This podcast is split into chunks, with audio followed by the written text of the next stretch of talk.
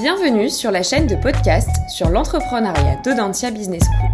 Je suis Nathalie, étudiante de la majeure entrepreneuriat à Audentia, et j'ai le plaisir d'accueillir Eric Minkel, fondateur de Virbel, qui est venu partager avec nous son expérience d'entrepreneur. Bonjour Eric, vous êtes directeur d'une holding d'investissement en Nouvelle-Calédonie, propriétaire d'entreprises de traitement de l'eau. Pouvez-vous nous en dire plus sur votre organisation? Bonjour Nathalie, merci de m'avoir invité. Alors, au niveau organisation, Virbel est une structure classique, c'est-à-dire que c'est une holding qui va détenir plusieurs sociétés qui sont ses filiales. Certaines de ces filiales, pour des raisons administratives, ont des participations croisées. Euh, et c'est tout. Merci. Alors, après avoir été diplômé de STP à Paris, vous avez travaillé pour le groupe pétrolier Shell. Rien ne vous dessinait à prendre la tête d'une entreprise dans le traitement de l'eau sur une petite île. Parce que rappelons-le, Virbel est propriétaire de plusieurs entreprises dans le traitement de l'eau. Oui, mais pas que. Alors, euh, niveau formation, après avoir fait le STP, j'ai fait aussi Sud de Paris, euh, plus connu sous le nom de ESCP, à mon avis chez vous. Euh, avant, avant de partir travailler pour Shell, j'ai fait du chantier en Afrique. J'ai travaillé pour Shell et c'est à ce moment-là que quand en Shell, j'ai décidé de me relancer dans une nouvelle aventure qui était toujours liée à la construction. Pourquoi la construction? Parce que c'était mon domaine de compétence. Quand on se lance dans une, une, aventure comme la création d'entreprise, je pense qu'il faut mieux revenir dans son domaine de compétence pour ne pas se lancer de trop grands défis. Alors, Virbel, au début, a repris des entreprises qui étaient plus ou moins liées au traitement de l'eau, notamment une entreprise qui était plutôt dans les piscines. Et c'est au fur et à mesure du temps que nous allons fait évoluer pour être plus dans le traitement de l'eau potable et des eaux usées. Euh, le, en, 15 ans, 16 ans maintenant de Virbel, nous avons acquis aussi d'autres entreprises qui étaient aussi dans des domaines connexes que nous avons fait évoluer, toujours pour accompagner ce mouvement-là. Depuis quelques années, nous sommes maintenant lancés plus dans l'énergie, les énergies renouvelables, et notamment avec des filiales qui sont dans le transport et la charge de véhicules électriques.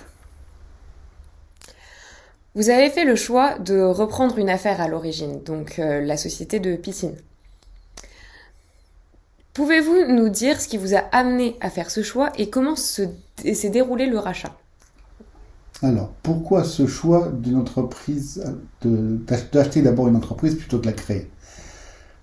C'est un peu comme, pour revenir sur un peu une façon euh, imagée de voir ça, c'est si vous avez le choix quand vous avez besoin d'une maison, soit de la construire en ayant acheté un terrain, soit d'acheter une maison toute faite dans laquelle vous pouvez rentrer et éventuellement y faire des travaux. L'intérêt quand vous rentrez directement dans votre maison, c'est que vous avez tout de suite un toit. C'est la même chose dans le, surtout dans ce secteur-là qui est la construction, le BTP en particulier, même si c'est du traitement de l'eau. On se retrouve à avoir besoin d'expertise et d'expérience qu'on va pouvoir vendre aux clients. Si vous démarrez de zéro, vous allez devoir faire vos preuves, quel que soit votre cursus avant. Avant une entreprise, vous récupérez son carnet d'adresse, ses fournisseurs euh, et toutes les expériences qu'elle a déjà eues au passé. Du, coup, on avait acheté cette entreprise-là euh, avant d'en acheter d'autres par la suite. L'idée étant toujours d'acheter l'entreprise relativement abordable et essayer de la faire grandir, pas forcément en chiffre d'affaires, mais en valeur ajoutée. Pouvez-vous nous dire quelles ont été pour vous les plus grandes étapes, les grandes étapes et les événements principaux qui ont marqué la croissance et le développement de Virbel? Alors, bien sûr, le départ, c'est la création de l'entreprise. C'est un processus que je ne pensais pas être aussi long, mais euh, l'administration française et en particulier canadienne rend le, ce, parcours long et souvent ennuyeux. Euh, créer une entreprise en Calédonie, ordre d'idée 5 à 6 mois en ayant, en ayant déjà apporté l'ensemble des, des papiers nécessaires et, toute la documentation, acheter une entreprise entre 6 mois et 1 an. Euh, donc c'était le premier écueil. par la suite, chaque étape a été en fait de transformer les entreprises et d'amener en fait les équipes à accepter le changement. Notamment lorsque nous avons quitté ou réduit la part piscine et que nous sommes lancés de plus en plus dans le traitement de l'eau potable, ce qui signifiait avoir des, gens d'une expertise de plus en plus grande, notamment, des automaticiens, des électrotechniciens, voire des informaticiens qui n'existaient pas dans l'entreprise. Donc toute la façon de travailler a été changée lentement pour ne pas brusquer les choses et développer les nouveaux services avec la deuxième partie. Donc c'est de cette manière que vous avez fait croître Virbel Virbel a surtout cru par de la croissance externe. C'est-à-dire qu'à chaque fois que nous avons acheté une entreprise nouvelle, c'était une nouvelle, une nouvelle étape dans l'augmentation de valeur. C'est que depuis 4-5 ans que nous sommes passés au stade où nous créons nos, propres, nos nouvelles filiales. Nous n'achetons plus. Euh, quelles sont les, donc, les barrières que vous avez rencontrées à part humaines et administratives? C'est une bonne question, très très bonne question. Nous avons eu aussi forcément des, barrières techniques, hein, euh, parce que nous sommes sur une île éloignée euh, de, l'Europe. Toute la partie technologique que nous avons essayé de développer était souvent difficile parce que nous manquions de ressources. Nous manquions de ressources et nous manquons cruellement de compétences. Donc obtenir, trouver les bonnes personnes pour les mettre à la bonne place est vraiment toujours la partie difficile d'une organisation comme la nôtre. Est-ce que vous diriez que vos axes de différenciation vis-à-vis de vos concurrents ont évolué au fur et à mesure des années? Ou est-ce que celui-ci a toujours été le même à partir du moment où vous avez choisi une ligne directrice? Nous nous sommes différents, nous sommes tous différents parce que nous avons une façon différente d'aborder les, systèmes, nous avons des tailles différentes, mais nous nous retrouvons souvent en concurrence sur les projets. Mais chacun apporte à sa façon sa vision d'y de, répondre. Nous avons deux, trois concurrents principaux avec lesquels nous retrouvons régulièrement. Depuis quelques années, malheureusement, euh, le code des marchés publics fait que beaucoup de gens sans compétences viennent répondre au marché. Euh, ce sont des concurrents temporaires qui ont tendance à disparaître très vite. Donc vous ne cherchez pas de de différenciation vis-à-vis de ces personnes euh, rapidement pour, euh, pour compenser leur arrivée euh, Alors, on pourrait le faire dans un autre pays. La Calédonie est un très petit pays, le, petite population surtout, et ça signifie que dans notre domaine, nous nous connaissons déjà presque tous. nos clients nous connaissent, les, les donneurs d'ordre nous connaissent, et connaissent nos, qualités nos points faibles. Je pense qu'à partir de là, il y a peu de, chances d'aller vers une très grande différenciation. Après, dans le domaine de l'eau et de la construction, euh, on ne peut pas dire qu'il ait de façon cruelle de, de se différencier. Vous avez également euh, travaillé sur euh, l'accession à l'eau potable à Wallis. Euh, comment s'est déroulé ce, travail puisque vos équipes euh, et vos stocks étaient en Calédonie et c'est une perspective de croissance intéressante puisque vous avez conquis un nouveau marché le marché public signifie que ce sont des marchés à court terme. Le temps de la construction, le temps de l'approvisionnement va durer entre un, mois, un an et demi à deux ans. À la fin de ce marché-là, il n'y a plus de raison d'y rester. Euh, on revient toujours sur la même chose. Les îles du Pacifique ont peu de population, peu de compétences. À partir du moment où nous avions décidé d'y aller, nous avons amené tous nos moyens nécessaires pour faire le chantier. Mais nous nous sommes aussi associés avec des partenaires locaux qui avaient certaines ressources moins chères que les nôtres, mais pas notre technologie ou notre technicité. C'est ce qui nous a permis en fait de répondre avec des toujours dans l'idée de développer aussi les entreprises locales de répondre avec des entreprises de Wallis et Futuna et de leur permettre plus tard de pouvoir aussi continuer dans la construction. Entre l'amorçage de votre projet Virbel et aujourd'hui, vous avez mis en place une organisation permettant de soutenir votre croissance. Que pourriez-vous nous en dire? On va revenir sur les hommes à ce niveau-là. C'est la clé essentielle dans ce genre d'activité. Il faut, comme nous sommes des très petites entreprises, il faut que les gens qui y soient ne soient pas forcément indispensables. Ils soient très utiles, ils ont une grande autonomie et une grande expertise, Mais euh, même moi, en tant que gérant de ces entreprises, je dois pouvoir être, à n'importe quel moment être remplacé. C'est la partie difficile parce que nous manquons, comme je dis toujours, de ressources. Nous sommes obligés de faire à peu près tous les, tous les métiers et chacun de nous doit pouvoir seconder l'autre. Comment on passe donc du bricolage organisationnel à une entreprise avec des process? Eh ben, Alors, ça c'est très, encore une bonne question. Bricolage organisationnel, ça signifie qu'on fait tout au jour le jour, à mon sens, sans vraiment chercher à, se poser, à réfléchir de quelle façon les, méthodes et les personnes peuvent l'une, enfin, se remplacer les unes les autres. Alors, à ce niveau-là, ça signifie qu'il faut écrire. Il faut commencer à écrire pour dire comment on fait les choses et donc commencer à avoir des procédures. C'est la première partie. La seconde partie, il ne faut pas les faire dans son coin, il faut que tout le monde y participe. Si vous écrivez vous-même décrivez vous-même vos process, je pense que les, gens ne feront que les lire, ne les appliqueront jamais. Le vendre, les impliquer, euh, ça fait partie du, ça fait partie du job. Euh, vous êtes dans le BTP et vous disiez que vous aviez un réel manque de compétences pour trouver des compétences euh, chez les individus, des personnes compétentes. Mais est-ce que quand, lorsque vous les trouvez, elles restent longtemps dans votre entreprise Est-ce que vous pourriez nous donner un exemple d'une belle rencontre que vous avez fait pour la croissance de votre société? Ouh, j'en ai plusieurs à citer là. J'ai vraiment, alors à ce niveau-là, j'ai vraiment de la chance. Euh, je vais même dire, en fait, les gens qui, des fois, nous ont quittés, qui ont décidé de partir, sont souvent revenus parce que euh, euh, l'autonomie qu'on leur a toujours laissée fait qu'elles se retrouvent plus dans notre, notre façon de travailler que dans les autres entreprises. plusieurs belles rencontres, oui, forcément. J'ai un directeur qui est fantastique, à qui je peux laisser sans aucun problème l'intégralité de des sociétés de construction.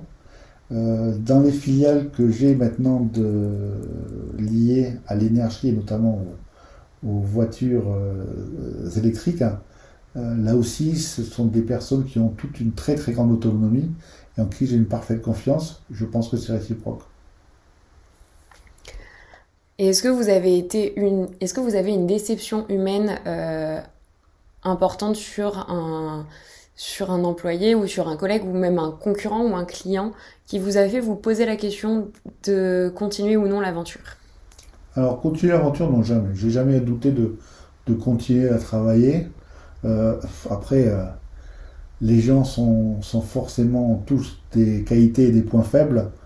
Euh, je vais citer quelqu'un que j'aime beaucoup, c'était des proches, qui disait qu'on ne peut être déçu que par les gens qu'on apprécie. C'est vrai que lorsqu'on entend des entrepreneurs, ils nous disent que le plus compliqué, c'est l'humain en général. Et c'est pour ça que je vous posais cette question de déception et d'aventure qui peut se terminer de en collaboratif. Quelles ont été les parties prenantes à l'initiative du projet? Est-ce que vous avez été seul ou accompagné par euh, un associé? Des banquiers ou la, banque est forcément toujours très très proche. les marchés publics font que nous sommes, comme nous sommes loin, nous sommes obligés d'importer du matériel euh, depuis la plupart du temps de l'Europe pour une question de normes. Euh, on a entre deux, deux et trois mois pour la fabrication du matériel, deux mois minimum pour le transport, l'installer et le, réceptionner encore deux mois. Donc il n'y a pas de chantier entre le moment où on démarre quelque chose, qu'on doit le payer, puisque nous devons payer au bout de 30 jours, en général on a 5 à 6 mois d'argent dehors pour un chantier. Ça signifie que les banques sont un partenaire euh, dont on ne peut pas se passer, primordial. Alors pour le montage, le montage de Virbel a été relativement simple, puisque j'étais... Euh, j'ai eu besoin de partenaires à un moment lorsque j'ai commencé à racheter des sociétés. Euh, plutôt que de prendre que des banques, je suis allé chercher des, business angels euh, qui avaient une façon de travailler qui me convenait bien. Même si c'était un peu plus cher qu'une banque, soit dit en passant. Pourriez-vous nous dire quelle était la portée de votre entreprise au démarrage? Régional ou local Nous sommes toujours restés en Calédonie. Alors, quand, je pense que quand vous parlez de, l'entreprise, vous parlez surtout des filiales, parce que Virbel, comme elle a été créée, au début n'existait forcément pas avant que je la crée. Quand nous avons acheté les entreprises, notamment celles, de, comme je disais tout à l'heure, euh, était surtout dans le du petit traitement de l'eau et beaucoup dans les piscines. Euh, je crois que de mémoire, auparavant, elle avait même fait de la vente de matériel agricole, euh, d'arrosage pour les plantations. Donc lentement, j'ai fait, je l'ai fait sortir. Au niveau chiffre d'affaires, je tends à dire que on les a, on les a, on a fait monter le chiffre d'affaires au départ et après on l'a stabilisé pour lentement le faire redescendre. On a fait redescendre notre chiffre d'affaires parce que le, la Calédonie était à un moment très très lié à la construction d'usines de métallurgie, de nickel. Il y a eu à ce moment-là, pendant les années, euh, on va dire entre 2005 et 2010, énormément de très très gros chantiers où il fallait beaucoup de monde. Ces activités étant tombées, les marchés n'existant plus, nous sommes revenus essentiellement sur le, les marchés publics des communes euh, de traitement d'eau classique. Est-ce que vous pensez encore aujourd'hui à la croissance de votre entreprise Virbel Oui, toujours. Et c'est justement un des, plaisirs, c'est-à-dire que euh, j'ai plus, comme l'activité globalement de traitement de l'eau euh, et de construction plus en plus générale est devenue relativement pérenne, j'ai plus l'opportunité maintenant de me lancer dans des nouvelles aventures à partir d'une création. Nous avons là en, cours un dossier intéressant qui est notamment aussi sur une plateforme informatique de gestion du matériel de BTP et de, qui permettra des interactions entre les différents acteurs et une réduction notable des investissements. Donc de l'interlocation entre entreprises.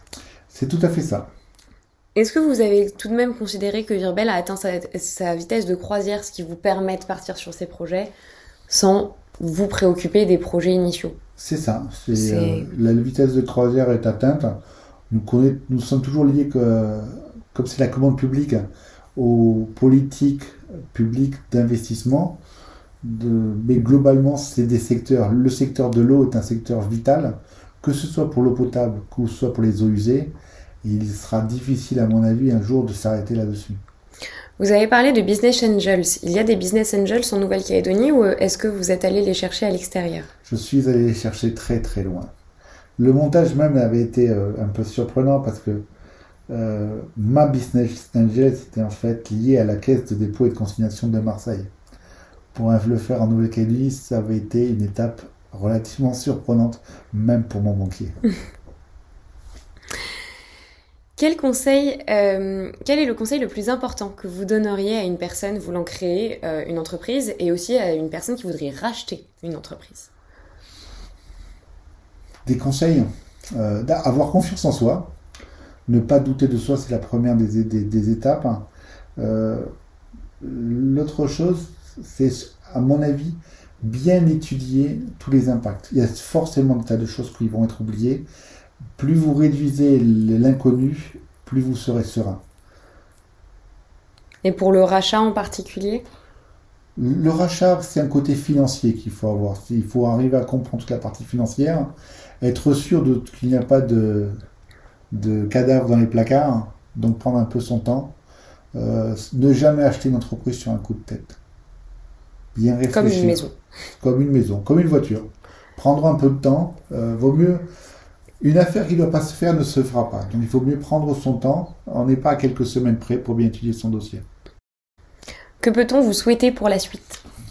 La suite pour moi elle est relativement simple maintenant. comme je disais, la partie euh, construction, traitement de l'eau, euh, BTP de façon plus générale va se poursuivre.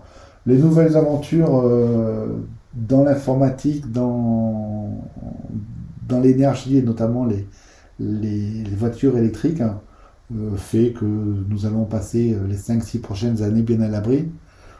Après, c'est le principe d'une entreprise. On, a forcément des projets qui vont arriver, qui vont se faire ou pas. Globalement, sur euh, une année, on a 3-4 gros projets qui peuvent sortir de développement. on en retient un tous les deux ans. D'accord. Et est-ce que vous voudriez vous lancer par exemple sur un domaine d'activité que vous ne connaissez pas particulièrement maintenant que vous avez euh, vous êtes vous avez travaillé sur votre domaine de compétences primordiales euh, tout au long de votre carrière? Non, franchement non. Si, je plaisante. Il y a un dernier domaine que je vais faire, mais c'est pour plus tard. Un grand merci Monsieur Munkel d'avoir répondu à nos questions. Vous pouvez retrouver l'ensemble de nos podcasts sur podcast-entrepreneuriat.audentia.com. Merci beaucoup, mademoiselle. C'était un plaisir d'être interviewée par vous.